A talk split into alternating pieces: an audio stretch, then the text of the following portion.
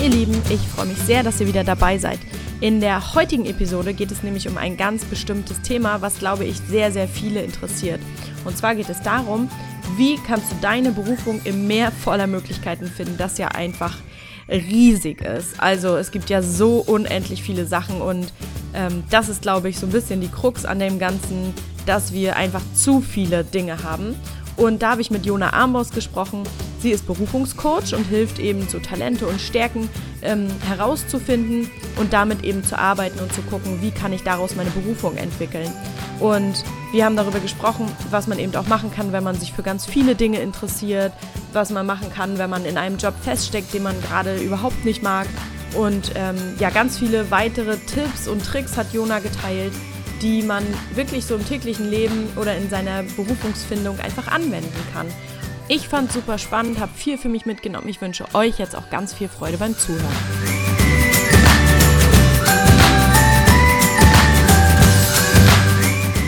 Ich habe heute Jona Armborst zu Gast. Sie ist äh, Berufungscoach und hilft Menschen, ähm, ja, wieder die Stärken und Talente zu entdecken um ähm, ein erfülltes Berufsleben zu erschaffen. Habe ich das so richtig gesagt, Jona? Herzlich willkommen erstmal im 20.000 Tage Podcast. Hey, vielen Dank für die Einladung und ja, das hast du großartig formuliert. Ich freue mich hier zu sein. Cool. Ja, ich freue mich auch total, dass es geklappt hat. Und ähm, wir haben ja auch so ein bisschen im Vorgespräch ähm, darüber gesprochen, dass ähm, ich ja durch meine Ausbildung zum Health Coach gerade auch so ein bisschen die Lebensbereiche ein, alle einfach durchgehe und mal gucke, worauf, äh, worauf es so ein bisschen ankommt. Und jetzt sind wir oder bin ich oder habe ich dich dazu eingeladen, zum Thema Job was zu sagen und Berufung. Und da bist du natürlich dann der Experte für. Und ähm, wir wollen heute mal so ein bisschen darüber reden, wie bist du eigentlich dahin gekommen, was hast du eigentlich gemacht und sicherlich ist es auch aus deinem Weg erwachsen ähm, oder gewachsen und dann kannst du ja mal erzählen, wie so dein, ja, dein Berufsweg war und wie du zum Coaching gekommen bist, äh, um jetzt anderen dabei zu helfen. Ja, sehr gerne. Also ich würde sagen, mein Berufsweg ist äh, gepflastert von vielen Neuorientierungen, weswegen das auch heute mein Fokus ist als Coach. Und ähm, ich wollte schon immer früher für die Berlinale arbeiten. Also ich habe schon viel immer mit Visionen zu tun gehabt und mich damit beschäftigt, mit Träumen früher als ich noch auf einem kleinen Dorf gewohnt habe in NRW. Und ähm, habe dann genau eigentlich so ein bisschen so den Weg, erstmal den klassischen Weg gewählt, äh, eine Ausbildung zu machen, weil es irgendwie vernünftig war, aber auch was mit Medien. Äh, als Industriekauffrau dann, bin da so ein bisschen reingerutscht, habe dann ähm, entschieden, dass ich total gerne aber noch mal ins Ausland möchte, bevor ich dann äh, ins große Berlin so gesehen äh, reise, um da dann letztendlich irgendwann für die Berlinale hoffentlich zu arbeiten. Das war schon immer so dein Fokus, so oh, irgendwann geht's nach Berlin. Absolut. Ich weiß gar nicht exakt genau wieso. Also meine ältere Schwester hat mal in Berlin gelebt. Ich glaube, dadurch wurde das so ein bisschen getriggert. Äh, das Dorf war mir immer schon zu klein. Und ähm, genau, irgendwie war klar, ich möchte auf jeden Fall eine Weltreise machen. Also das wusste ich auch. Ich wusste so klar, wie ich zu Berlinale will, wollte ich auch eine Weltreise machen. Und finde es manchmal noch heute spannend, dass ich mich gar nicht davon habe abdrängen lassen. Also manchmal bewundere ich diese, äh, ja, diese jüngere Version von mir selbst, die da einfach so ganz mutig vorangeschritten ist auch. Genau, und letztendlich ähm, habe ich dann nach der Ausbildung noch ein Jahr gearbeitet, um mir dann eben diese Weltreise zu finanzieren und war dann ein halbes Jahr unterwegs. Und äh, ich glaube, das hat auch viel damit zu tun, warum ich heute so relativ oder heute so mutig bin, aus meiner eigenen Sicht auch und mich immer wieder auch aus der Komfortzone äh, drücke, so gesehen, weil ich damals so gute Erfahrungen damit gemacht habe. Und ich denke, das hat auch viel eben mit meinem Berufsweg zu tun, weil ich weiß selber, wie viel Mut berufliche Neuorientierung oder Orientierung auch erfordern kann. Und als ich dann wiedergekommen bin, habe ich eben äh, studiert in Berlin und es war so ein bisschen Mittel zum Zweck. Es war dann leider BWL. leider kann man sagen, also gut, es war halt die logische Konsequenz äh, aus dem halt Studium. Auch was, womit man ganz viel tun kann, ne? So geht man da ja immer ran. Oder, oder viele, oder so böse Zungen sagen, auch wenn man nichts weiß, dann studiert man BWL. ja, aber es ist auch ein Spruch, wer nichts wird, wird, wird. Ja. Genau. Äh, und äh, naja, also bei mir war es eher so, ich wollte nach Berlin, habe ich gesagt, was kann man da so machen? Und das war dann halt BWL, was ich bekommen mhm. habe. So ungefähr bin ich vorgegangen. Nicht sehr zielstrebig, das würde ich heute, heute nicht mehr so empfehlen. Ähm, aber hat vielleicht auch viel mit dem Berufsweg oder der Berufsfindung zu tun, sich Fehler zu erlauben oder sich auch zu mhm. erlauben, Sachen mal auszuprobieren. Und da kommt vielleicht bei mir die Kombination dazu, dass ich immer denke, ich muss alles durchhalten.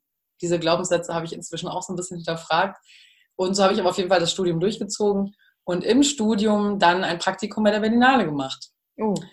So kam es dann eigentlich, genau. Und da war ich total äh, ja, hellauf begeistert. Es hat mir total viel Spaß gemacht. Ich habe dann auch in Folge noch zwei weitere Jahre dafür gearbeitet. Aber auch da zum Beispiel, das war gepflastert äh, damit, dass ich eigentlich ähm, eine Masterzusage hatte für ein Marketingstudium. Und dann kam eben die Möglichkeit, vom Praktikum in die Festanstellung von der Berlinale zu kommen.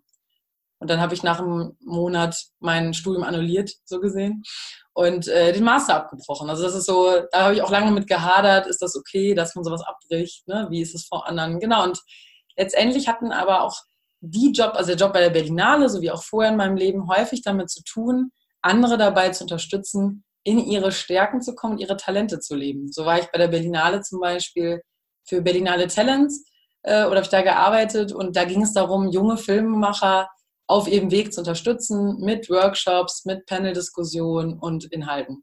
Mhm. Genau, und so zieht sich das so gesehen durch und habe dann aber irgendwann festgestellt, dass äh, so schön und schillernd diese Welt ist, da eben wenig ja, Raum ist, sagen wir mal, für Weiterentwicklung ähm, und zum anderen auch wirklich diese Sicherheit, nach der ich mich damals gesehnt habe, nicht vorhanden war, weil du immer nur sieben Monate einen Job hattest und dann ein bisschen ausgespuckt wurdest, gucken musstest, wie du den Sommer überbrückst, um dann wieder weiterzumachen. Genau, und äh, ja, letztendlich habe ich dann immer entschieden, wirklich schweren Herzens, mich von diesem Traum zu verabschieden, der mir wirklich gut gefallen hat, weil ich auch gemerkt habe, dass mir es gesundheitlich nicht so gut getan hat, so unglaublich viel zu arbeiten und dann wieder nichts zu haben. Und äh, bin dann in die Eventbranche gewechselt, in ein Kultur- und Kreativnetzwerk. Und da wurde es dann aber ehrlich gesagt nicht unbedingt ähm, einfacher. Gerade mit diesem Arbeitsaufkommen, ich meine, das kennen ja auch viele, total überarbeitet zu sein, ne? trotzdem noch mehr leisten zu wollen und zu müssen. Und äh, ja, stand dann eigentlich wiederholt davor, was zu beenden, was mir eigentlich Spaß gemacht hat. Aber die Arbeitsbedingungen haben eben nicht zu mir und meinen Werten gepasst. Und äh, genau, dann bin ich gewechselt, habe einen ganz anderen Bereich gearbeitet. Äh, und zwar in der, auf dem, bei einem digitalen Marktplatz namens Etsy. Ich weiß nicht, ob dir das was sagt, wahrscheinlich ja, schon, ne? Definitiv. Mhm. Genau, und da habe ich dann so ein bisschen was anderes gemacht, aber habe wieder eigentlich Talente gefördert, denn es ging darum, die Verkäufer auf dem deutschen Markt zu unterstützen mit ihrem Auftritt in ihrem Shop, in der Kundenkommunikation, in den Bildern und so weiter und war da so die Ansprechpartnerin. Und dann wurde ich betriebsbedingt gekündigt nach einem Jahr. Oha.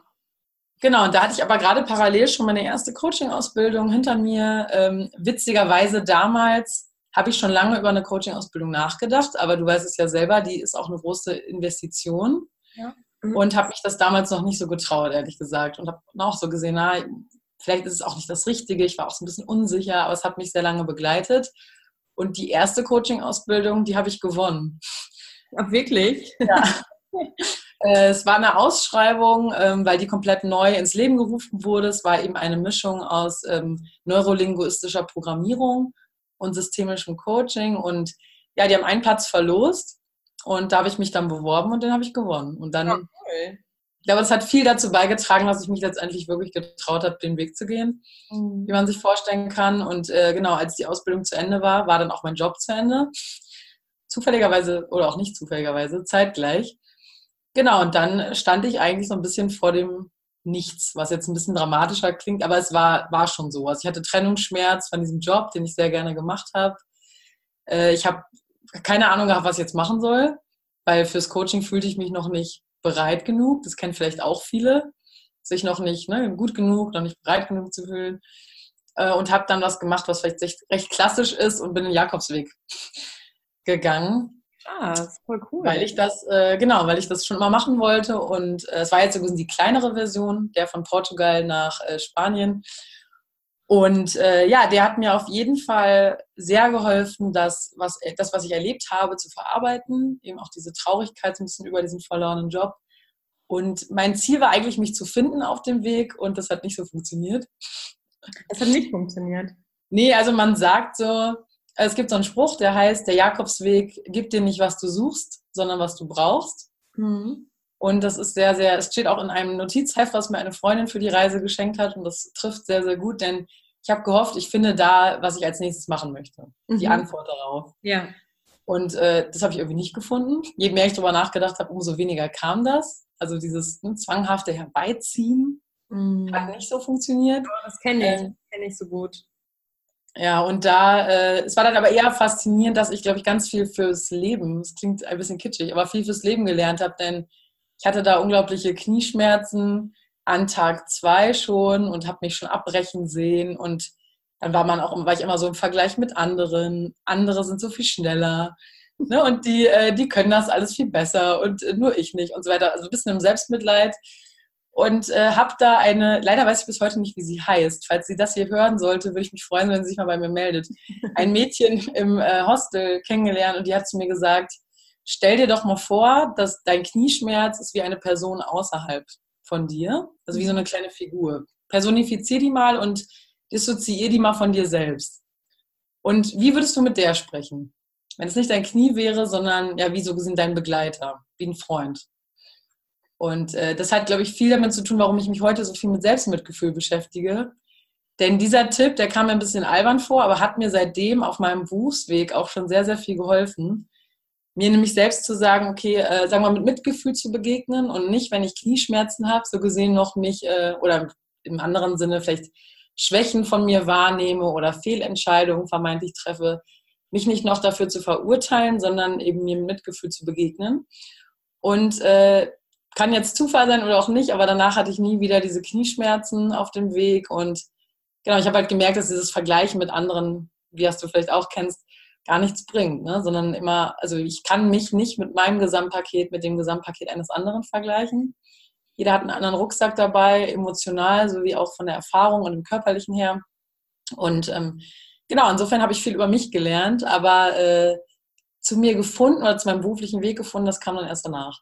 Mhm. Echt so mal, genau. Und äh, jetzt letztendlich war es dann auch so, dass ich danach, ich glaube, es hat mich schon noch mal ein halbes Jahr gekostet, will ich gar nicht sagen, aber äh, habe ich ein halbes Jahr wirklich sehr intensiv da äh, investiert, jeden Tag mich, glaube ich, stundenlang mit Persönlichkeitsentwicklung zu beschäftigen. Oh Gott, ich stelle es mir anstrengend vor.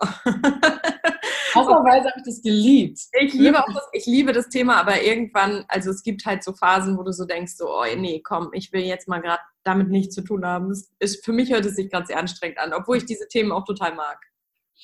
Ja, ich glaube, aber daran habe ich auch gemerkt, also ich bin jeden Morgen ganz früh aufgestanden und habe mich da wirklich wie, als hätte ich einen Job, stundenlang hingesetzt. Aber ich hatte eine Meditation gemacht.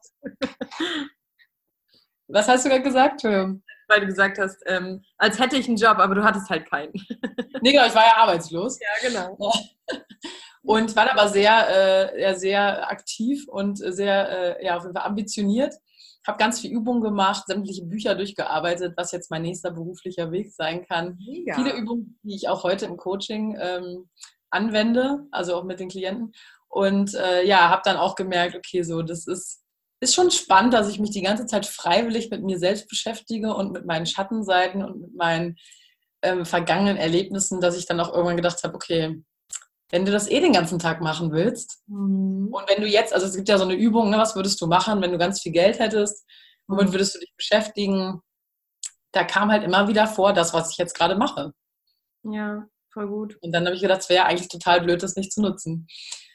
Ja, und so kam es dann letztendlich. Dann habe ich mich noch für eine zweite Coaching-Ausbildung entschieden, eben den systemischen Coach und ähm, habe selber Jobcoaching bekommen in der Zeit, drei Monate lang, wovon ich sehr profitiert habe und was mir auch nochmal gezeigt hat, dass was Coaching eben bewirken kann, wenn die Person, das ist eben auch wichtig, auf der anderen Seite mitarbeitet und sich natürlich auch öffnet. Ne? Also das Coaching kann auch immer nur so, so gut sein, in Anführungsstrichen, wie auch ja, der Coachie oder der Klient das, sich darauf einlässt. Mhm. Mhm. Genau. Und jetzt sind wir heute mehr als ein, eineinhalb Jahre ungefähr später und jetzt bin ich seit einem Jahr selbstständig. Wow, echt cool. Ja, Wahnsinn. Also Wahnsinn auf der Weg. Obwohl ich finde, wenn du das so erzählst, wo du am Anfang gesagt hast, ähm, ja, das war halt so ein, äh, immer wieder Neuanfänge und so. Aber es zieht sich schon ein roter Faden durch, ne? Also wenn man so zurückguckt auf deine, auf deine, ähm, auf deine Jobs, sag ich mal, was du alles gemacht mhm. hast, ähm, zieht sich da schon ein roter Faden durch, weil du immer gesagt hast, du hast immer irgendwie doch Leute unterstützt, ne? Genau, das stimmt total. Aber ich glaube, das hat auch viel damit zu tun, dass ich das jetzt sehe, und damals nicht gesehen habe. Also vielleicht auch für die, die jetzt gerade zuhören und auch sich so ein bisschen überlegen, wo kann es für mich hingehen beruflich. Ähm, weil lange Zeit war das so, dass ich, wenn ich in Vorstellungsgesprächen gesessen habe und in meiner halben, in meinem halben Jahr Arbeitslosigkeit habe ich in einigen Vorstellungsgesprächen gesessen. Glaube ich. Weil ich am Anfang eben noch dachte, ich brauche einen festen Job. Äh, ich habe bestimmt 50, 60 Bewerbungen geschrieben, ähm, weil ich auch musste fürs Arbeitsamt.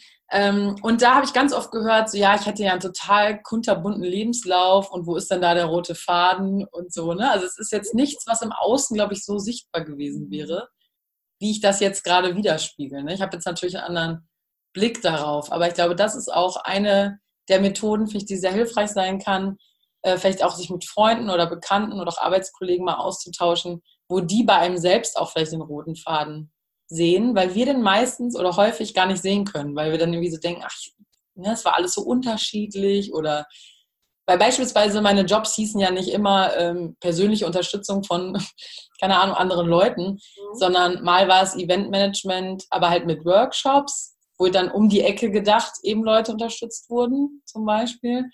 Ähm, aber ja, ich glaube auch, es wurde eigentlich schon früh gelegt, der äh, erste Grundstein so gesehen, weil ich auch in der Ausbildung schon am meisten Spaß in den Personalabteilungen hatte, wo es um Personalentwicklung ging. Eigentlich so. Und mein allererster Chef, äh, nach meiner Ausbildung eben Psychologe war und ich mich da schon immer fasziniert hat, dass er eben um die Ecke gedacht hat und Fragen gestellt hat und dadurch Leute auch ein bisschen aus ihrer ähm, Komfortzone geholt hat. Mhm. Und das ist das, was ich heute besonders liebe, glaube ja. ich. Ja. Also ähm, ich würde noch mal ganz kurz so zurückgehen zum, äh, wie lange warst du auf dem Jakobsweg? Das würde mich jetzt noch mal interessieren. Äh, nur zwölf Tage. Es war wirklich kurz. Oh, okay. Und ähm, danach bist du wiedergekommen und hast dann und warst aber also quasi arbeitslos. Genau. Mhm. Da hast du dich immer, das finde ich mega faszinierend, ähm, dass du dich immer motiviert, dich hingesetzt und dich mit denen, also war das so, ähm, ich setze mich jetzt hin und beschäftige mich einfach mit den Dingen, die ich äh, gerne mache oder du hast ja auch Bewerbung geschrieben in der Zeit, weil ich sage das jetzt nur so, weil es gibt bestimmt ähm, welche, die zuhören, die vielleicht, oder ich war auch in so einer Situation mal, dass ich eben arbeitslos war und das fällt einem ja, einem ja nicht so mega leicht, dann zu sagen, okay, weißt du, ich bin so in guter Laune und ich setze mich jetzt einfach hin und nutze die Zeit, um mich mit den Dingen zu beschäftigen, auf die ich richtig Lust habe. Weißt du, so sich selbst zu motivieren und, ähm, und sich damit auseinanderzusetzen, was man dann wirklich machen will. Also meistens hat man ja totale Panik, weil man nicht weiß, äh, wo der Weg hingehen soll. Ne? Mhm. Ähm, wie hast du das da erlebt, also die Zeit? Hast du da viele Bewerbungen geschrieben oder warst du eher entspannt so ähm, in der Zeit? Weil das klingt ja doch ein bisschen, erstmal, sag ich mal, jetzt nicht negativ gemeint, aber so ein bisschen lost, dass man, ja. man weiß gerade nicht, wie es weitergeht und wo der Weg für einen hingeht und viele haben dann ja Angst und nehmen aus Angst gleich das nächstbeste an so und ähm, kannst ja nochmal von deiner Zeit oder wie du es empfunden hast erzählen. Ja. Total gerne. Also das Spannende ist, glaube ich, daran, dass ich natürlich auch Panik, also ne, ich war jetzt nicht völlig tiefenentspannt und mir gedacht. auch menschlich, oder?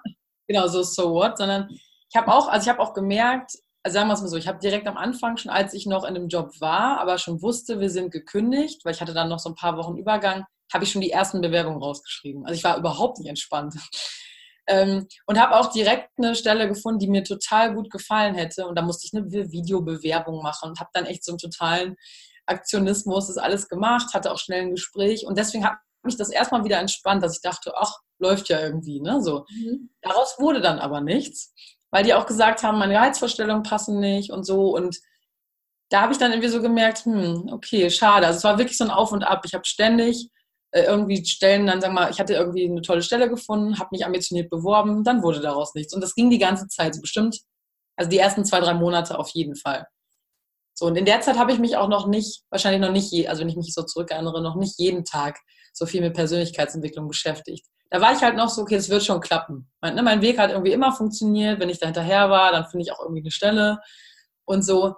Und dann stellte ich aber fest, wie alle anderen aus meinem alten Team schon einen neuen Job hatten. Oh. Und das hat mich sehr gestresst, also wirklich.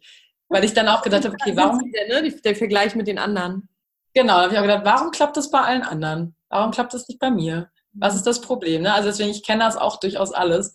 Und da hat es mir eben auch geholfen, mich zum Beispiel ne, mit guten Freunden dann auszutauschen oder so, denn auch gesagt haben, hey, mach dich davon nicht verrückt, bleib bei dir. Also das brauchte ich dann auch genauso, wie andere das benötigen. Und ähm, genau, ich glaube, was mir dann so ein bisschen gezeigt hat, dass die Stellen, die alle online waren, die haben überhaupt nicht, also haben immer weniger zu mir gepasst. Mhm. Ich habe immer mehr das Gefühl gehabt, dass ich eigentlich nicht das bieten kann, in Anführungsstrichen, was am Markt gerade gebraucht wird. Und dann wurde so gesehen diese Lücke immer größer aus, okay, ich bringe schon total viel Erfahrung eigentlich aus tausend verschiedenen Bereichen mit, aber es gibt nicht das, was ich, was ich bringen kann. Ne? Also irgendwie das matcht überhaupt nicht auf dem Markt. Und ich glaube, ich hatte einen so, ein, so eine Art Schlüsselerlebnis, dass ich mich auf eine Stelle beworben habe oder bei einer Firma beworben habe, die ich spannend fand, aber die Stelle gab es eigentlich gar nicht, wo ich hingepasst hätte. Mhm. Dann habe ich mich initiativ beworben und wir hatten dann ein Gespräch und ich habe meine eigene Stelle konzipieren sollen. Also ich sollte ein Konzept schreiben, wie meine Stelle als Community Managerin aussehen würde. Mhm. Habe da alles Herzblut wieder reingesteckt, ähm, letztendlich das dann auch abgegeben und so. Und dann in einem Bewerbungsgespräch, in dem zweiten, kam ganz klar raus, dass sie jemanden wollen, der nonstop rund um die Uhr eigentlich für die arbeitet, zu wenig Geld und all sein Herzblut da reinsteckt, als wäre das mein eigenes Baby. Und dann habe ich irgendwie, ich glaube, da hat es irgendwie kurz so Klick gemacht und habe ich gedacht, so, will ich eigentlich wirklich wieder zum tausendsten Mal für wen anderen das Baby so gesehen großziehen? Oder ist nicht mal Zeit für was Eigenes? Mhm. So, und ich glaube, das hat viel dann auch bewirkt, dass dann so dieses kam, okay, eigentlich habe ich schon im BWL-Studium gedacht, ich würde gerne mal was Eigenes machen. Ich war schon immer fasziniert von, von Gründerinnen oder von irgendwie, ja, Frauen, die so ihren Weg gegangen sind, ne, irgendwie mutig waren und ähm, genau, dann habe ich zum Beispiel auch eine Übung gemacht, die da ist so dieses, stell dir vor, es ist dein 80., 90. Geburtstag, ne? jemand hält eine Rede auf dich und äh, was sagen die über dich? So, was, was war Jona für eine Person? Was hat die gemacht? Wie, wonach ist die gegangen in ihrem Leben? Und da kam immer wieder, okay, die ist mutig, die hat sich was getraut, was andere sich vielleicht nicht jeder, was sich nicht jeder trauen würde. Ähm, auch so ein bisschen außerhalb der Konvention vielleicht oder was man so macht mit Anfang, Mitte 30, wo andere gerade alle Kinder kriegen. Äh, und ist ja auch so ein Thema, das habe ich auch in Werbung gemerkt. Ne? Man wird schon irgendwie sehr abgestempelt auf, okay, die kriegt eh bald ein Kind. Ja. Das hat auch viel mit mir, also auch gemacht, so mit diesem, okay, wie sehe ich mich eigentlich gerade am Berufsmarkt oder am Markt? Und äh, genau, ich glaube, das hat dann auch so ein bisschen dazu geführt, dass da immer mehr diese intrinsische Motivation kam. Okay, wenn es im Außen nicht ist, dann muss ich irgendwas selber erschaffen. Mhm.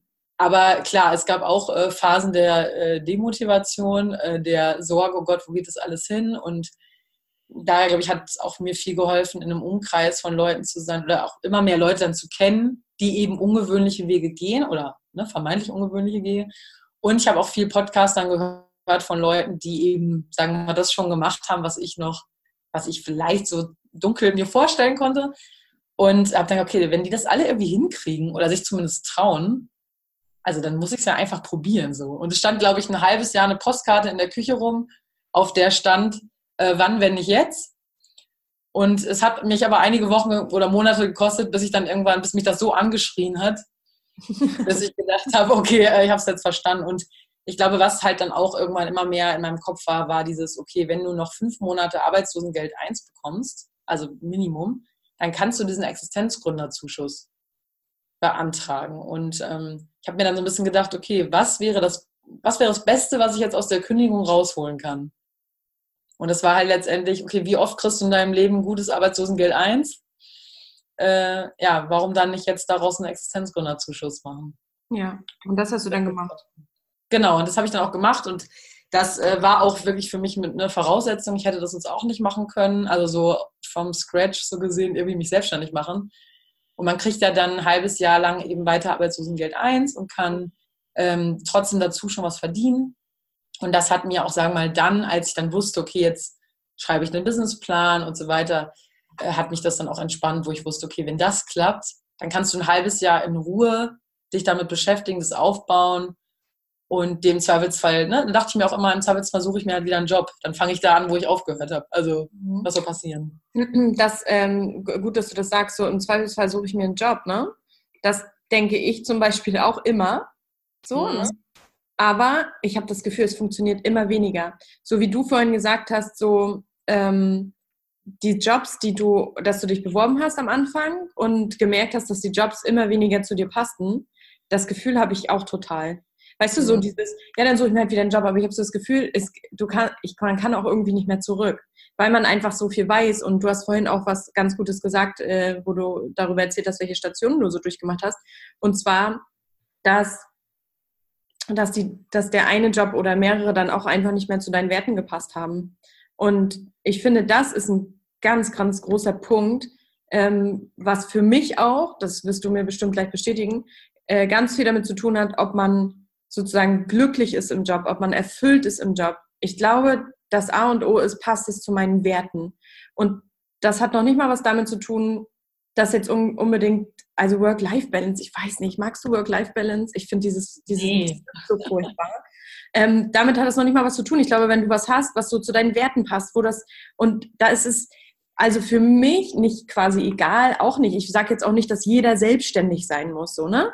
Ähm, mhm. Aber wenn du zum Beispiel, wenn ich mir jetzt vorstelle, ich arbeite für ein Unternehmen oder in einem Unternehmen, wo ich mich total mit identifizieren kann, wo also das Produkt oder die Dienstleistung, ne, wo ich sage, boah, das würde ich selber total nutzen, ähm, stehe da voll dahinter, dann kann ich auch angestellt sein. Also weißt du, und das ist auch ein Learning von mir, weil ich immer gedacht habe, nein, und ich brauche keinen Chef und so.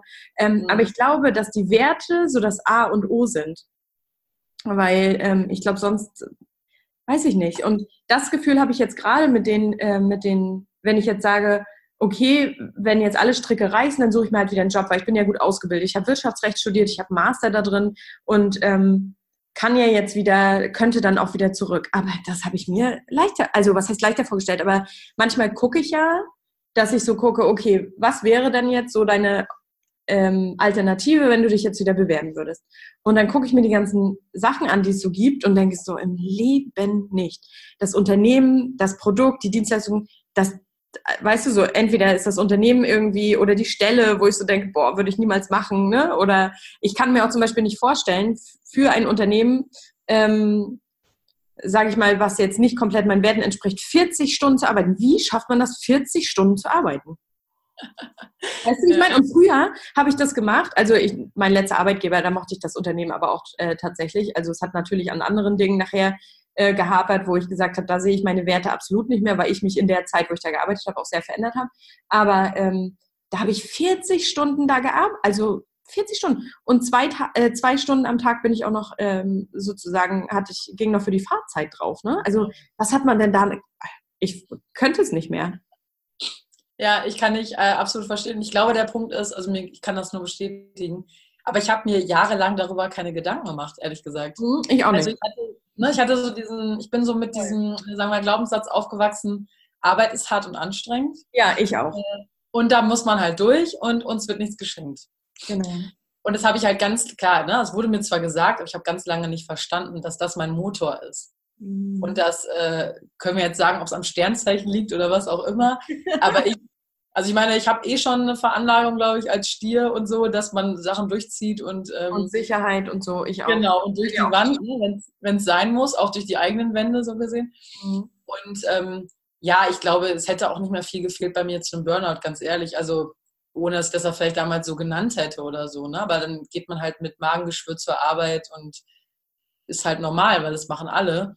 Ja. Und das ist natürlich heute kann ich das überhaupt gar nicht mehr nachvollziehen und denke mir so, Wahnsinn, was hast du gemacht? Ne? Wie bist du mit dir da umgegangen?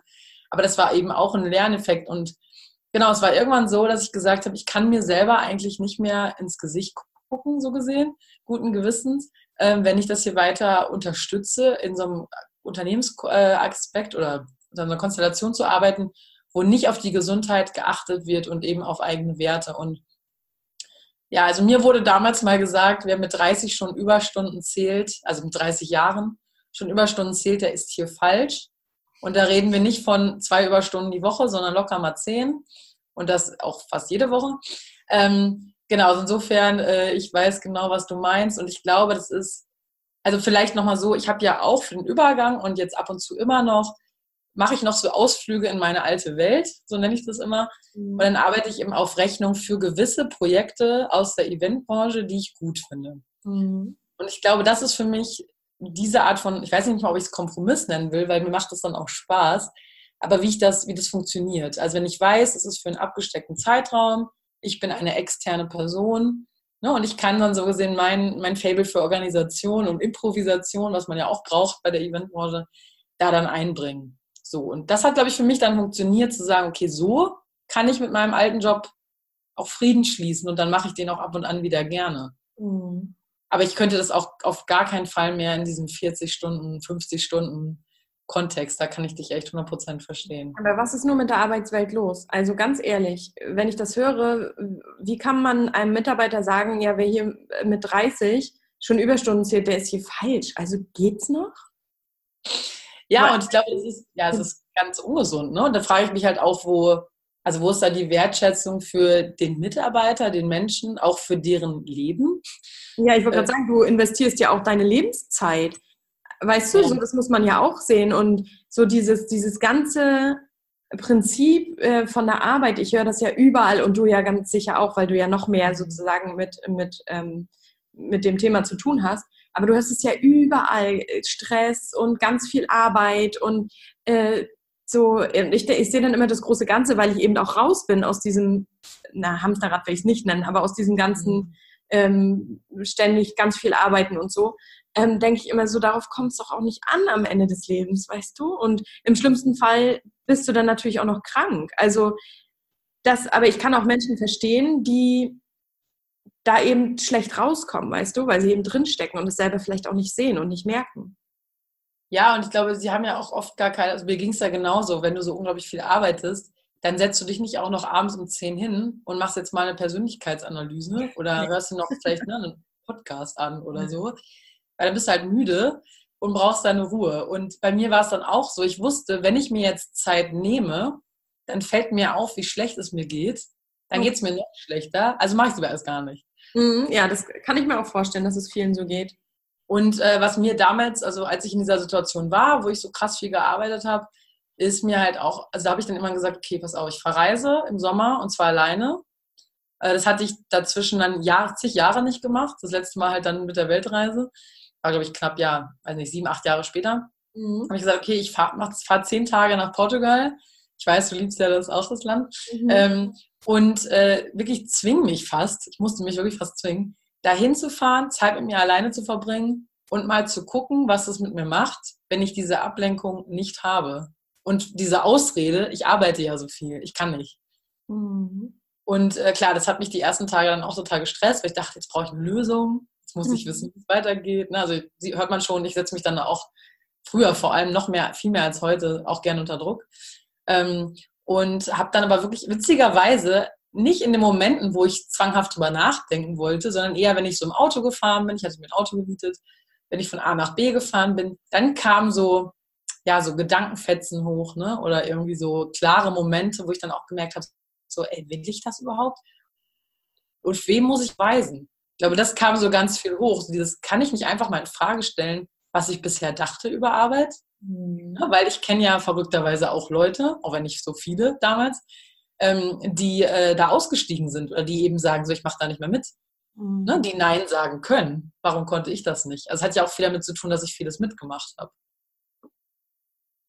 Und ähm, genau, in der Summe bin ich dann letztendlich auch von dieser Reise zurückgekommen und wusste, so, okay, du, du musst da weg. Mhm. Weil ich noch nicht wusste, wo ich hin will. Aber ich wusste erstmal, ich muss da weg. Und die Entscheidung hat mir schon mal ein bisschen Erleichterung verschafft. Ja, voll gut. Also würdest du schon empfehlen, ähm, wenn es jetzt jemanden gibt, der zuhört und sagt, ähm, ja, weißt du, wie stelle ich das denn jetzt an? Also ich bin nicht glücklich in meinem Job.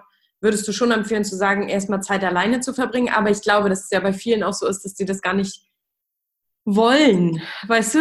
Weil der, wir, wir beide wissen es ja auch. Es ist ja auch kein wenn du dich mit Persönlichkeitsentwicklung ähm, beschäftigst und dich sozusagen auf den Weg machst. Das ist ja auch erstmal nicht so der einfachste Weg. Ja, das stimmt, ja. Also das äh, Aushalten ist, oder der bequemere Weg ist ja erstmal, sage ich mal, nichts zu verändern. Genau, aber darüber habe ich mir dann immer gesagt, okay, was wäre jetzt schlimmer, dass es mal im Moment eine holprigere Straße ist, ne, die wehtut, weil tausend Huckel. Mhm. Oder äh, am Ende kommt das dicke Ende so gesehen. äh, das, glaube ich, hat mir so ein bisschen geholfen. Also ich glaube, was mir auch geholfen hat, ist wirklich dieses, diese Vision so ein bisschen zu haben, okay, wie würde ich denn eigentlich gerne arbeiten? Ja, das ist gut. Ne, diesen Raum zu nehmen, mal wirklich so, okay, also es ist auch wie so eine recht einfache Übung, aber sich einfach mal auf den Zettel so nach Motto zu schreiben, mein Traumjob und dir echt mal zu sagen, okay, jetzt die nächsten zehn Minuten kann der Kritiker außen vor der Tür bleiben und der Realist, also wie bei dieser Disney-Methode, die es da gibt von Walt Disney, der auch drei Räume hatte. um über seine Figuren nachzudenken und sich diese verrückten Welten auszudenken ne, und seine Theme Parks und so. Und der hat eben gesagt, er gibt sich Zeit und Raum, im wahrsten Sinne des Wortes, um als Träumer zu agieren. Und ich finde, das hat mir total geholfen, mal echt zu sagen, ich erträume mir jetzt mal meinen Traumjob. Mhm. Und was müsste der alles haben? Also wie fühle ich mich da? Was mache ich da? Äh, was für eine zeitliche Komponente gibt es? Ne? Fahre ich da mit dem Fahrrad hin, äh, mit dem Auto, was weiß ich? Mit welchen Leuten bin ich da zusammen? Das habe ich mir mal so aufgeschrieben. Und dann habe ich mal geguckt, das tat dann auch weh, das wusste ich auch, ne, als die zehn Minuten um waren. Ich dachte, okay, und jetzt vergleichen wir es mal mit dem, was gerade ist. So, da konnte ich eigentlich fast nichts ankreuzen. Ja. Äh, und ich meine, jetzt lache ich darüber, damals war es natürlich schlimm. Ähm, und das aber hat mir so ein bisschen, also mal wirklich die Augen geöffnet, dass ich gesagt habe, so, okay, das ist jetzt irgendwie krass. Ne, das hast du dir irgendwie, also wenn du es dir ausmalen könntest, dann würde das so anders aussehen als heute. Und ähm, okay, da muss ich was tun. Und ich glaube, das ist auch ein ganz wichtiger Punkt, dass wir da eben an diese Selbstverantwortung kommen. Ja, das ist unangenehm und es gefällt uns nicht, aber es wird keiner für uns ändern. Also außer jetzt, wie bei mir dann, man wird gekündigt, obwohl es einem Spaß macht. Solche Situationen gibt es natürlich auch. Mhm. Aber ich glaube, es fühlt sich immer besser an, wenn wir selber entscheiden. Ne? Wenn wir selber aus einer Situation rausgehen. Klar, ich hätte mich jetzt auch, sagen wir mal, weniger engagiert auf der Arbeit verhalten können. Dann hätte es vielleicht irgendwann ein Gespräch gegeben, ich gebe nicht genug, mir nicht genug Mühe. Vielleicht wäre ich irgendwann gekündigt worden, so.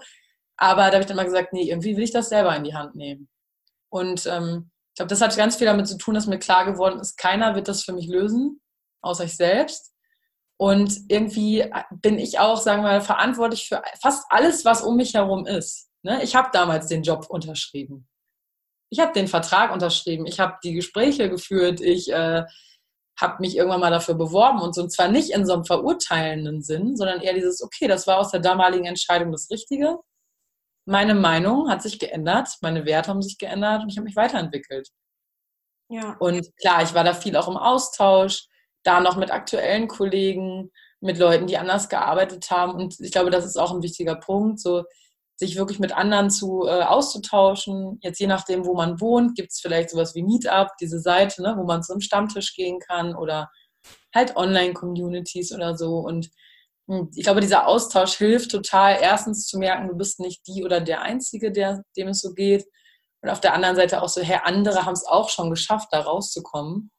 Und ähm, ich finde es immer so ein bisschen gefährlich, dass wir dann denken, oh, lieber wir bleiben in dem gewohnten Schlimmen als dass wir uns trauen, das ungewohnte Neue auszuprobieren.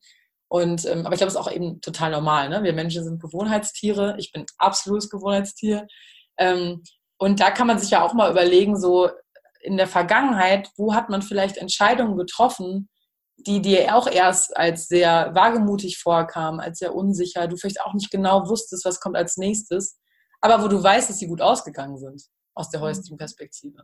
Mhm. Und daraus habe ich dann auch ganz viel Kraft und Mut gezogen. Ne? Also zum Beispiel, ich hätte diese Weltreise nie angetreten, wenn ich mir vorher ausgemalt hätte, was alles schief läuft. Ja. So, und ähm, da wusste ich ja auch nicht, kriege ich danach einen Studienplatz und so. Und, mhm. Aber ich glaube, das hat natürlich auch viel, da haben wir ja vorher auch schon mal äh, noch unter uns gesprochen, dieses Thema Vertrauen. Und auch da ganz ehrlich, ich muss mich da heute immer noch oder darf mich da heute immer noch immer wieder dran erinnern, dass das Leben für mich ist und dass ich da vertrauen darf. Ne? Und ähm, ich finde, da hilft eben auch wirklich viel dieses Thema Achtsamkeit, auch wenn das vielleicht viele dann schon gefühlt nicht mehr hören können. Aber ich glaube, wir alle reden davon, aber wir haben noch nicht genug Wege gefunden, wie wir das praktisch umsetzen können im Alltag. Das stimmt. Ne, dass es eben nicht immer sein muss, wir äh, meditieren jetzt 20 Minuten, sondern eher dieses, okay, vielleicht verbinde ich mich morgens mal ganz kurz mit mir so, okay, was, was für ein Gefühl habe ich, wenn ich an den heutigen Tag denke? Ne, ist irgendwas, was mich besonders belastet? Was könnte ich tun, damit es sich ein bisschen besser anfühlt, ein bisschen leichter anfühlt? Ähm, überhaupt mal wieder Zugang zu dieser inneren Stimme bekommen, die uns dann auch sagt, so ja, stimmt ganz ehrlich, ich bin ja eigentlich nicht zufrieden, aber hör doch mal auf mich, ne? weil wir haben die alle, wir mhm. hören ihn nur so selten. Ja, weil wir so und, beschäftigt sind auch teilweise. Ne? Genau. Und äh, klar, ich wollte das auch lange nicht hören, weil ich wusste, die ist schlauer als ich.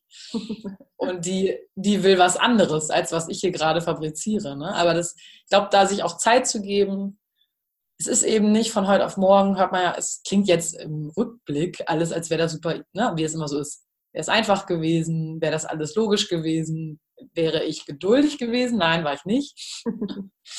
Bin ich auch heute noch nicht.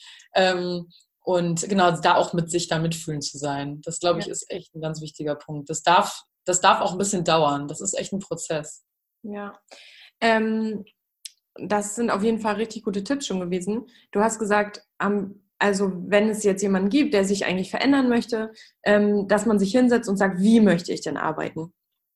Und das finde ich ganz gut, ne? dass man dann aufschreibt, so ich möchte ähm, nur, keine Ahnung, vier Stunden am Tag arbeiten, auch wenn es total unmöglich erstmal für den Verstand erscheint, erstmal träumen. Ne? Also der Kritiker soll ins andere Zimmer, hast du ja auch gesagt. Ja. Ähm, jetzt habe ich das gemacht und ich glaube, jetzt kommt die Frage, die wirklich sehr, sehr viele beschäftigt. Und zwar, ja, was mache ich denn? Weißt du ja. so, setze ich mich, also ich habe das Wie, habe ich mir jetzt auch aufgeschrieben, aber was mache ich denn? Was mache ich denn, wenn ich jetzt vorher, sage ich mal, in einem Bürojob gearbeitet habe und weiß ich, also das ist jetzt keine Wertung, aber ich habe jetzt Buchhaltung gemacht oder ne, irgendwas oder habe vielleicht auch einen stressigen ähm, Marketingjob gehabt oder so und äh, will da einfach raus ähm, und will was anderes machen. Aber das ist, glaube ich, auch viel, was, was du und ich äh, sicherlich auch ganz viel im Internet einfach sehen, dass ganz viele, und da bist du ja Expertin drin, ähm, ihre Berufung einfach finden. Was, also sag mal, was ist so Berufung für dich? Was bedeutet das für dich? Und ähm, was sind so Tipps, wie ich die jetzt finde? Gerne. Also natürlich ein super umfangreiches äh, Thema, wie du schon auch gesagt hast. Ähm, also zum einen äh, würde ich sagen, dass es wirklich viel mit diesen Werten zu tun hat, über die wir auch gerade schon gesprochen haben. Das ist auch was, was im Coaching immer Anklang findet und äh, das eben sich wirklich mal zu überlegen, was sind diese, also überhaupt, was ist ein Wert eigentlich für mich? Ne? Am Anfang wusste ich nicht mal, was ich unter Werte verstehen soll.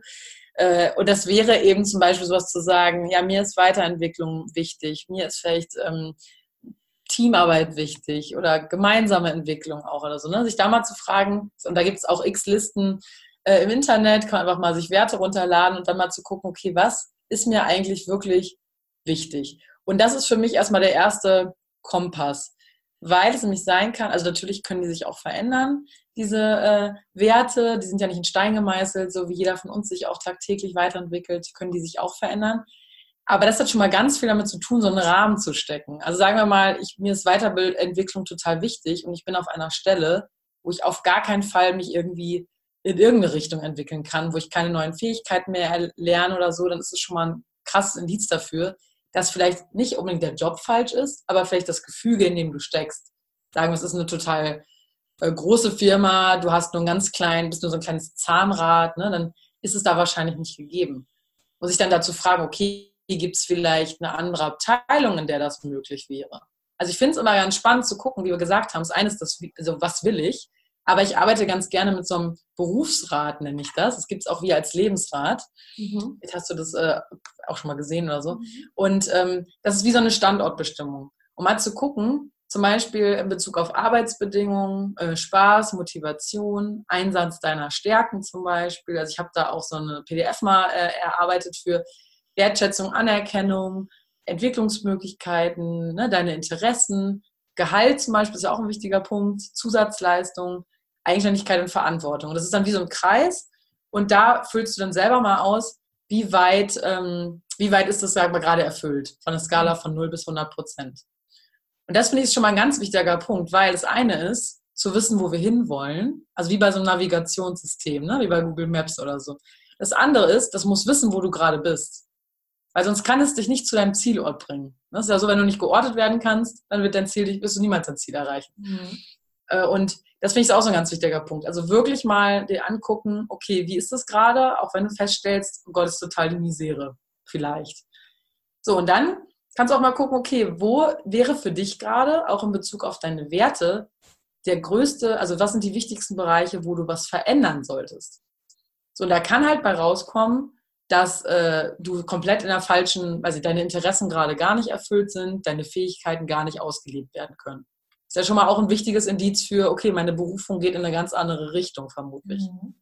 Es kann aber eben auch sein, dass du eigentlich, und so ging es mir häufig, schon Sachen machst, die dir total viel Spaß machen, aber die Arbeitsbedingungen total unpassend sind für dich. Mhm. Und das war dann für mich, sagen wir mal, teilweise sogar manchmal noch, noch schwieriger, weil ich dachte, okay, ich habe schon ganz viel Interessen und Fähigkeiten, die ich hier einbringen kann, aber die Arbeitsbedingungen passen nicht. Und da kann es ja zum Beispiel auch sein, Bei manchen Leuten ist es eine Verringerung der Arbeitszeit, die man vielleicht mal anspricht spricht im Gespräch mit dem Chef, mit einer gewissen Argumentation ne, zum Beispiel. Oder ähm, ja, vielleicht auch eine Teilselbstständigkeit zum Beispiel. Also es ist jetzt sehr schwer, das so allgemein ja, äh, für jeden passend genau zu sagen, aber dann wirklich so auch dieses sich zu überlegen, okay, woran würde ich merken, dass ich vielleicht in dem gewissen Bereich zufriedener bin? Also was wäre anders? So wirklich konkret. Na, also vielleicht eben, dass ich mehr Raum auch habe, eigene Projekte zu machen oder so. Und ähm, genau, das ist halt dieses eine umfangreiche Feld. Und wenn man vielleicht zu denen gehört, die sagen, okay, ich weiß eigentlich gar nicht, was mir so richtig Spaß macht, ne? oder in welche Richtung das überhaupt gehen könnte, dann hilft, da gibt es halt auch tausend Übungen und tausend Wege, aber das eine kann sein, wirklich mal zu gucken, reflektiere deinen bisherigen Weg, guck dir mal all deine Ausbildung oder Nebenjobs oder Praktika, was auch immer, an, die du gemacht hast, kannst du mal so untereinander schreiben und mal daneben schreiben, was hat dir da konkret Spaß gemacht und wie hast du dich da gefühlt? Also vielleicht, wie kam da, wodurch kam da Wertschätzung, Anerkennung zum Beispiel? Vielleicht auch, welche, also war da das Team besonders schön, äh, toll, ne? Habt ihr euch besonders gut verstanden? War die Weiterentwicklung gut? Also dich mal zu hinterfragen, was hat dir konkret daran Spaß gemacht? Denn das sind alles so Puzzleteile, die dir helfen können, was dir auch in Zukunft wichtig ist. Also ein bisschen, als würdest du aus den vergangenen Jobs einen neuen Job machen. Ja. Mit den besten Faktoren. Genau. Und dann ähm, finde ich eben auch total wichtig, und darum ging es ja auch gerade äh, schon bei mir äh, so gesehen in der Vergangenheit, was treibt dich aus dem Bett? Also worauf hast du richtig Bock? Also wenn du jetzt sagen könntest, ich mache, was ich will. Ähm, und klar, am Anfang würden wir vielleicht nur auf der vollen Haut liegen und ins Café gehen oder am Strand ja. rumhängen. Aber irgendwann käme halt dieser Punkt, womit möchte ich mich am Tag beschäftigen? Und äh, genau, da mal zu überlegen, okay, was könnte das eigentlich sein? Womit, äh, vielleicht auch, was ist so ein bisschen mein Why? Also was würde ich gerne in die Welt bringen?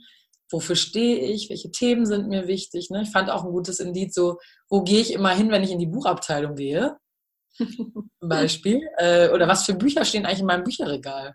Mhm. So, womit beschäftige ich mich eigentlich? Im weitesten Sinne, auch vielleicht einfach thematisch.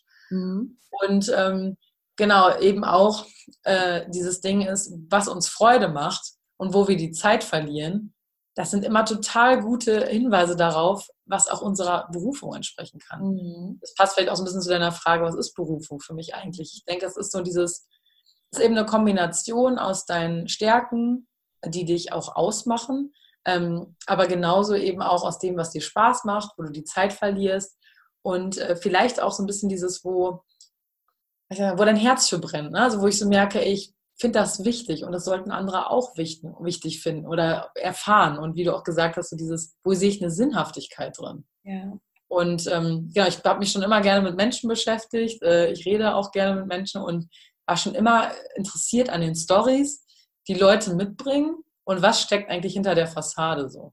Mhm. Und ähm, genau, wahrscheinlich auch irgendwie natürlich beeinflusst im Positiven und inspiriert durch die Menschen, mit denen ich bisher gearbeitet habe. Und äh, Genau, also dieses, ne, wofür brennst du? Und es gibt auch so eine Übung, wo man sagt, stell dir vor, du bekommst zehn Minuten und darfst über ein Thema reden, was dich gerade interessiert. Oder was du denkst, was andere auch mal, wo sie sich beschäftigen sollen. Das kann auch schon ein Indiz sein. Da wusste ich zum Beispiel, es geht halt um äh, Berufung und Selbstmitgefühl, darüber würde ich gerne reden. Und ähm, genau, also dieses aufs Herz hören, ich glaube, das ist ein, ähm, das klingt auch immer so leicht. Ich weiß, dass das überhaupt gar nicht so leicht ist. Und da, das ist, glaube ich, auch ein Step-by-Step. Step. Also dieses sich zu fragen, auch im Alltag, wo sage ich ja, obwohl ich Nein sagen möchte, hm. zum Beispiel. Ähm, wo, weiß ich, zum Beispiel auch treffe ich mich mit Leuten, das habe ich nämlich früher auch ganz viel gemacht, weil ich dachte, ich muss mich mit denen treffen, weil ich will die nicht enttäuschen, ich will die nicht verletzen.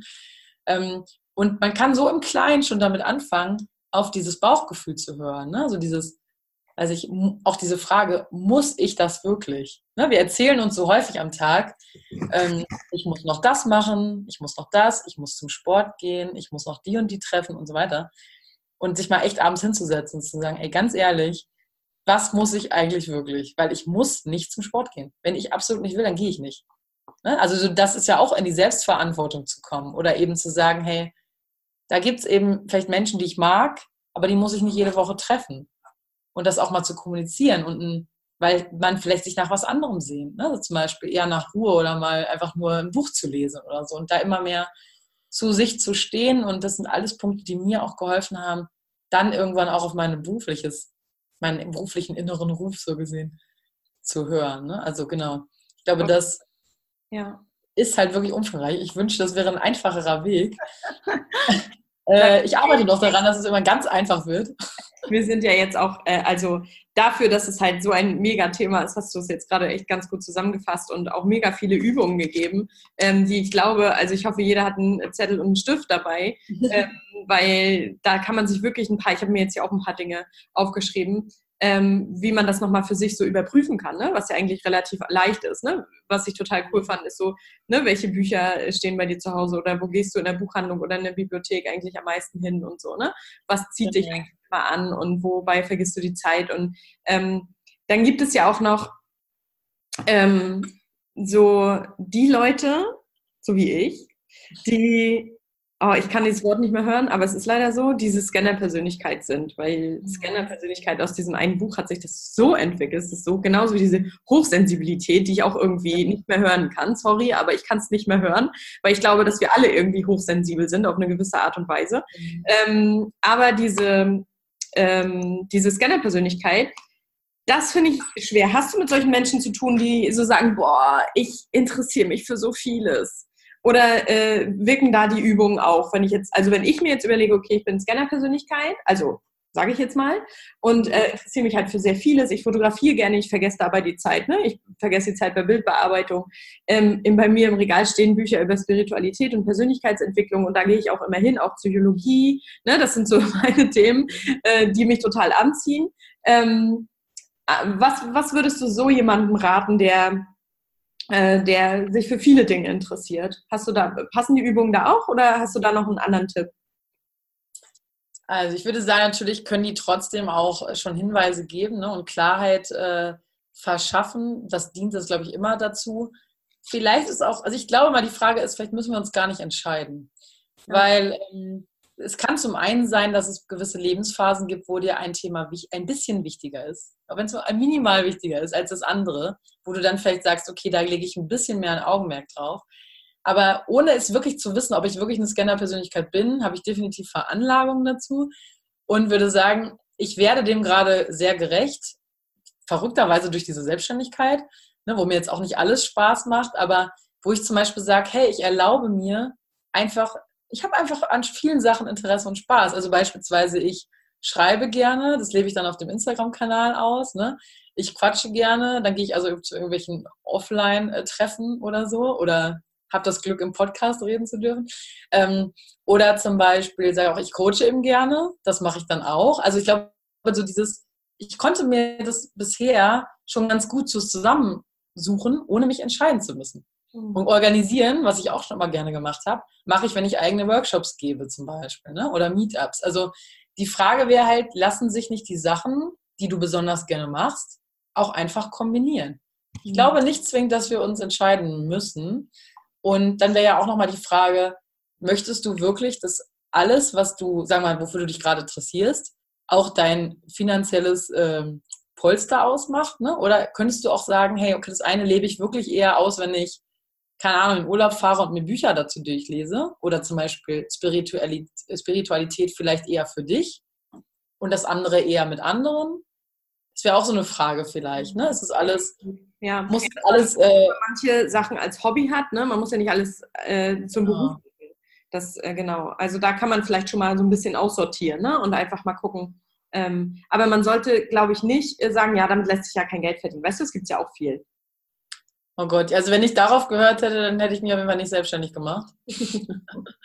äh, genauso wie dieser Satz, davon gibt es auch schon so viele. Mhm. Äh, ne, das kenne ich natürlich auch alles und natürlich gibt es auch Phasen, also ganz ehrlich, da stehe ich auch morgens auf und denke so, Gott, es gibt schon alles, ich mache das einfach doch nicht mehr. Also ne, das, das kenne ich auch und dann überlege ich mir wieder, okay, aber gibt es jemanden, der das so macht wie ich? Also klar, ne, ich habe auch all diese Sätze dann im Kopf und ähm, aber da ist mir dann auch klar geworden, es gibt halt keine andere Option für mich gerade. Mhm. So, ich werde nicht, also genau, wie du auch gesagt hast, ich kann nicht zurück. Mhm. Und mir hat eine Freundin ein ganz gutes Bild gegeben. Das ist wie wenn eine Zahnpasta, wenn du die drückst und die Zahn, also eine Zahnpasta-Packung und die Zahnpasta kommt raus. Versuch mal eine Zahnpasta wieder zurück in die Zahnpasta-Packung zu kriegen. Also Jemand meinte letztens zu mir, das wäre möglich. Ich stelle das sehr in Frage. äh, und äh, da dann vielleicht eher Wege mitzufinden, wohin jetzt mit der Zahnpasta, äh, um bei dem Bild zu bleiben. Sehr gut. Aber ähm, genau, also ich glaube, klar, es wird, also was ich da übrigens spannend finde, ist, frage dich immer, wer dir solche, solche Sätze sagt. Ja. Weil die Leute, die an meiner Selbstständigkeit gezweifelt haben, waren nicht die Selbstständigen. Nee. Das waren in der Regel Leute, die selber in einem, also häufig, in einem unzufriedenen Jobverhältnis waren, die sich selber nicht getraut haben, das zu machen, was sie eigentlich machen möchten. Ja. Ne, und es hat eben wirklich häufig, nicht immer, aber es wird häufig viel damit zu tun, dass andere ihre eigenen Ängste auf uns projizieren, wenn wir was machen, was sie sich vielleicht nicht trauen würden. Mhm. Und äh, genauso ist es aber auch natürlich spannend zu sehen, dass die Sachen, die ich selbst als Ängste und Sorgen in mir getragen habe, und so ist es natürlich heute auch noch manchmal, die haben mir Leute im Außen auch wieder gespiegelt. Also ich konnte dann immer noch mal für mich gucken, okay, denke ich vielleicht auch, dass ich es gar nicht schaffen kann? Ne, so, und ähm, wie könnte ich vielleicht, ähm, was kann ich dafür tun, damit es wahrscheinlicher wird, dass es funktioniert? Mhm. Zum Beispiel. Ne? Oder was brauche ich vielleicht noch? Brauche ich vielleicht noch eine gewisse Ausbildung oder beispielsweise, ich habe mir dann ein Existenzgründer-Coaching gesucht, auch um nochmal zu gucken, okay, wie schreibt man nochmal so einen Businessplan, worauf muss man achten? Weil wir müssen nicht alles alleine können. Ich glaube, das ist auch nochmal ein wichtiger Punkt. Ne? Hol dir Hilfe an den Punkten, wo du die brauchst oder wo du Unsicherheiten hast, tausch dich aus. Mhm. Ähm, es war für mich sehr hilfreich zu sehen, zum Beispiel, dass eine Freundin von mir, die ich dann auch erst kurz vorher kennengelernt habe, auch sogar als Mama sich selbstständig gemacht hat. Das war früher auch nicht in meinem Vorstellungs, weiß ich, Radius, dass das genauso gehen würde. Also ich wurde so gesehen immer wieder überrascht, dass meine eigenen Glaubenssätze nicht stimmen. das ist doch gut, das ist doch super. Genau. Und also, darauf ist glaube ich, gut, das auszuprobieren. Ja. ja. Also ich finde, Glaubenssätze sind auch sowas, sowas richtig Fieses, weil mhm. du selber ja nicht weißt, dass du sie hast. Weißt du, wie du vorhin gesagt hast, ganz am Anfang, ähm, so Arbeit muss, muss halt scheiße sein, sage ich jetzt mal. Ne? Arbeit, was heißt, darf keinen Spaß machen, aber Arbeit macht generell keinen Spaß. Du gehst halt zur Arbeit, machst die Arbeit, kommst wieder und hast dann sozusagen Spaß. Ja. Und das äh, hat sich bei mir nicht, dass meine Eltern das jetzt gesagt hätten, aber durch, durch mein Umfeld, durch alles bin ich damit so groß geworden und zwar auch damals, wo ich ähm, also eine Ausbildung oder von der aus der Schule gekommen bin, von meinem ersten, ich habe ja einen Realschulabschluss gemacht, äh, habe dann eine Ausbildung gemacht und habe dann nachher nochmal Abitur gemacht. Aber diese, ähm, diese erste Ausbildung, das war so, da haben immer alle gesagt, es war halt so um die äh, Jahrtausendwende, ne? 2000. Oh Gott, ich bin so alt. Naja, auf jeden Fall habe ich damals, bin ich damals aus der Schule gekommen und habe damals im Sommer 2000 eine Ausbildung angefangen und ich wusste überhaupt nicht, was ich machen sollte. Und dann haben immer alle gesagt, boah, ja, aber damals war der ähm, hier, da war viel mehr Ausbild ähm, also Ausbildungsplätze waren zu wenig und viel mehr Leute, die eben einen Platz gesucht haben was man sich jetzt gar nicht mehr vorstellen kann. Mhm. Und das war damals so. Und dann haben wir ihm gesagt, ja, nimm irgendwas, Hauptsache du hast eine Ausbildung. Und das war so der, der O-Ton von damals. Und dann habe ich mir einen Job gesucht, der überhaupt nicht zu mir passte.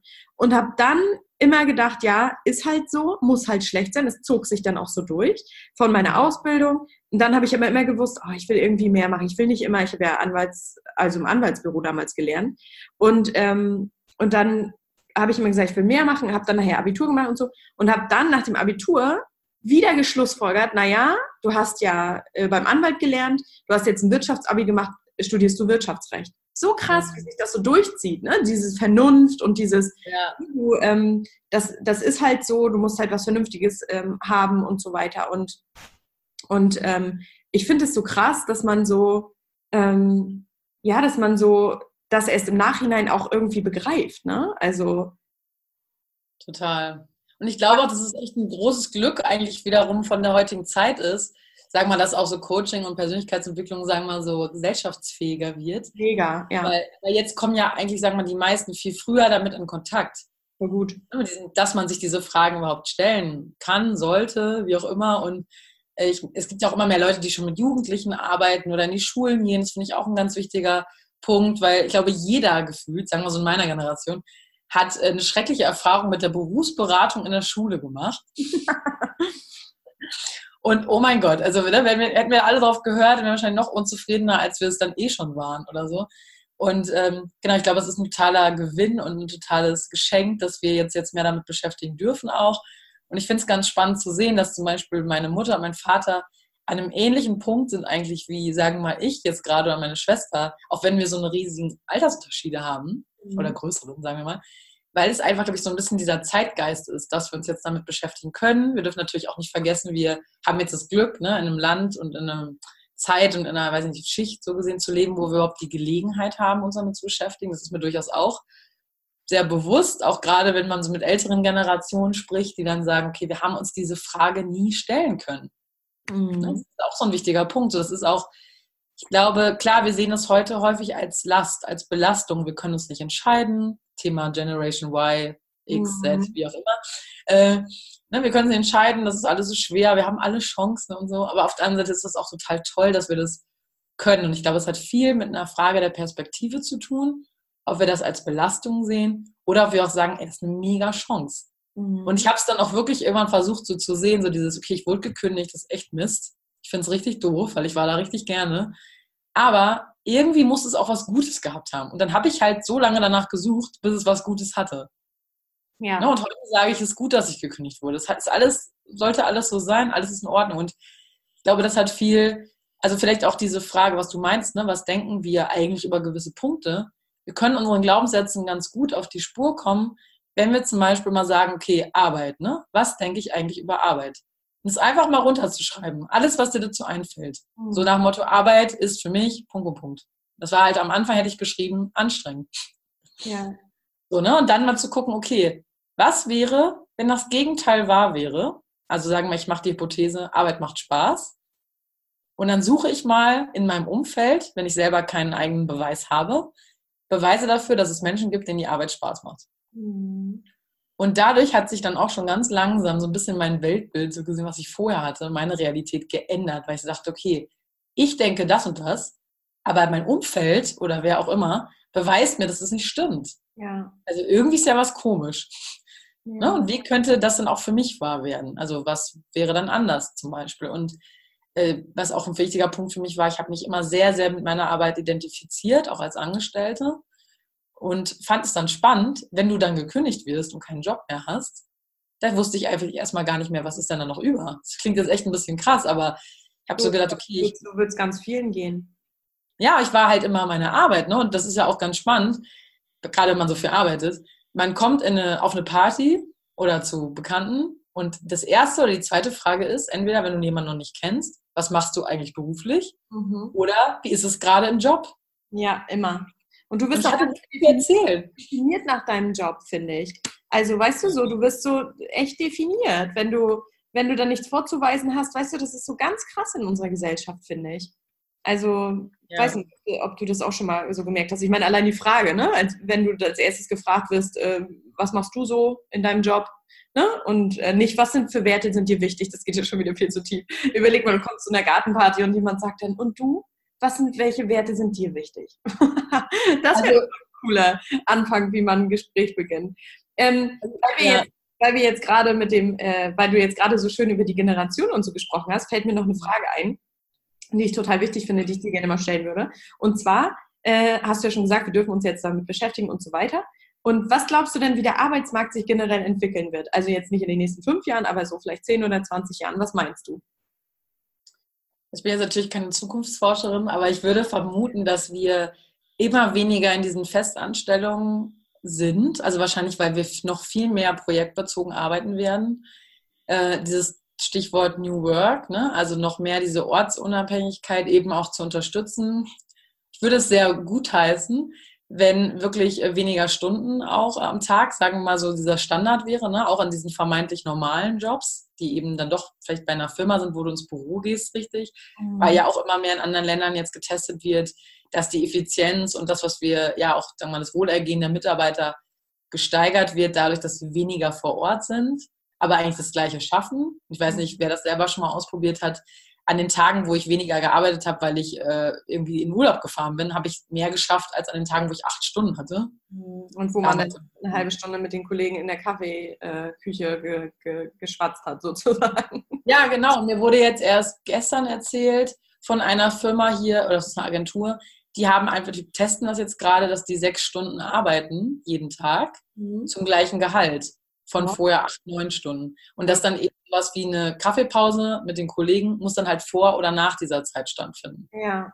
Und das finde ich, ich glaube, dass sowas immer mehr kommen wird, dass immer mehr Unternehmen da auch aufspringen, den Mehrwert da auch erkennen, hoffentlich auch noch mehr da reingehen zu sagen, okay, was braucht auch der Mitarbeiter vielleicht für ein Arbeitsumfeld, um mhm. sich wohlzufühlen. Ne? Stichwort ähm, halt Familien auch, äh, Mütter da mehr zu unterstützen und ähm, ich würde mir auch wünschen, dass, äh, und ich hoffe, das entwickelt sich auch so, dass Selbstständige, Solopreneure, wie auch immer, auch einen besseren Ruf so gesehen kriegen, ne? also auch in der Arbeitswelt und dass nicht immer so gesagt wird, irgendwie so, ja, weiß nicht, sie dümpeln ja eh vor sich hin oder was, du traust dich ja, machen vor allem nichts Richtiges, weißt du, ich, ich kenne so, so Stimmen, die sowas sagen wie, ja, wenn jeder das so machen würde, dann wird es ja kein, weißt du, dann wird die Wirtschaft ja irgendwann, zusammen, also nicht zusammenbrechen, aber äh, so, weißt du, viele Handwerksbetriebe finden halt niemand mehr, weil die nicht so mehr so arbeiten wollen und so, ne? Ich kann ja. das auch ich kann das vom, vom, was die meinen, kann ich auch total nach, also ein bisschen nachvollziehen tatsächlich. Weißt du, weil die finden keine, keine Kräfte mehr, keiner möchte halt mehr diese harte Arbeit machen und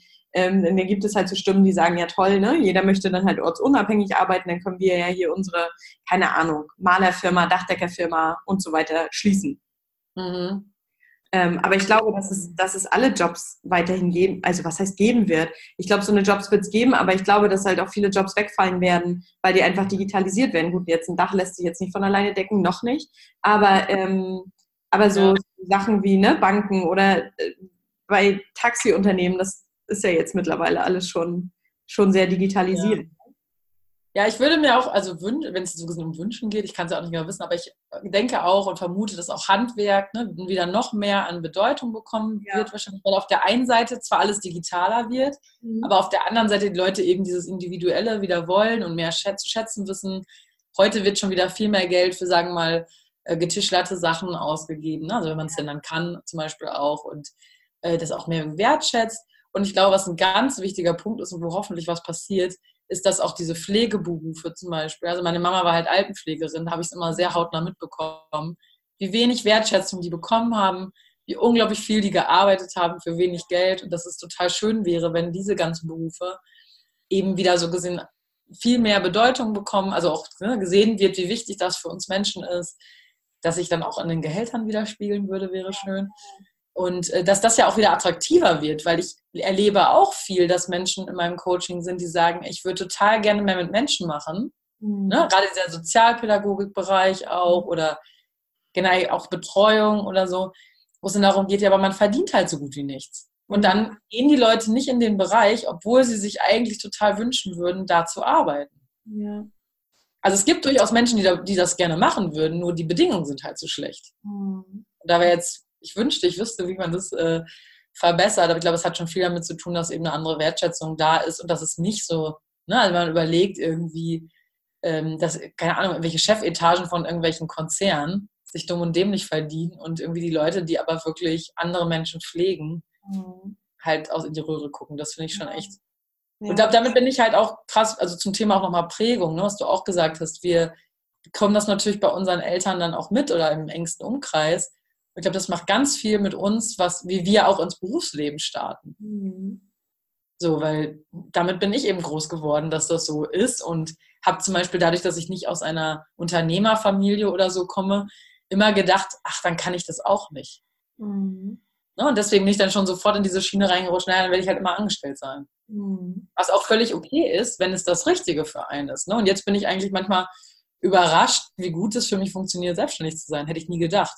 Ja, voll gut.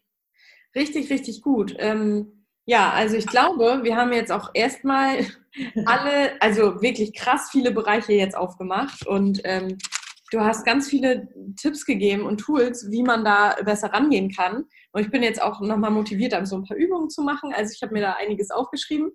Ähm, ich danke dir auf jeden Fall für deine Zeit und für unser Gespräch. Ich fand es richtig toll ähm, und wünsche dir für dein Coaching und dein Business, ach so, natürlich alles Gute. Und du musst auch einmal sagen, wie wir dich denn erreichen können. Das verlinke ich natürlich alles noch in den Shownotes, fast vergessen.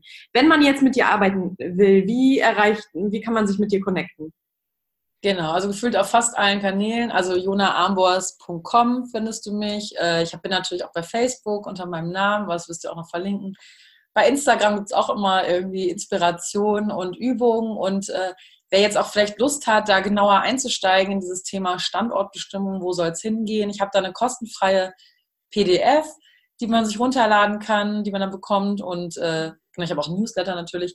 Und da kann man, glaube ich, für sich schon ganz viel gucken, wo stehe ich gerade, wo will ich hin? Und Ende Juli wird es dann auch wieder so eine kostenfreie Fünf-Tage-Challenge geben in meiner Facebook-Gruppe. Also ich versuche mal so viel wie möglich, dass jeder schon mal für sich gucken kann, wo kann es hingehen und wer dann eben konkreter arbeiten möchte, darf sich total gerne für ein Online- oder Offline-Coaching in Berlin äh, bei mir melden. Und ich freue mich auf jeden Fall auch ganz doll, dass ich eingeladen wurde. Es hat viel Spaß gemacht. Und ja, freue mich auf äh, weitere Folgen von dir. Ich höre dir immer total gerne zu und ich finde es immer sehr erfrischend und bereichernd, ja, deinem Podcast zu folgen. Ach, schön. Vielen Dank, Jona. Vielen Dank für die Zeit und für das Kompliment. Und ähm, ja, ich wünsche dir alles Gute und wir bleiben in Kontakt. Das machen wir. Liebe Grüße nach Wissen. Ja, liebe Grüße nach Berlin. Tschüss. Tschüss.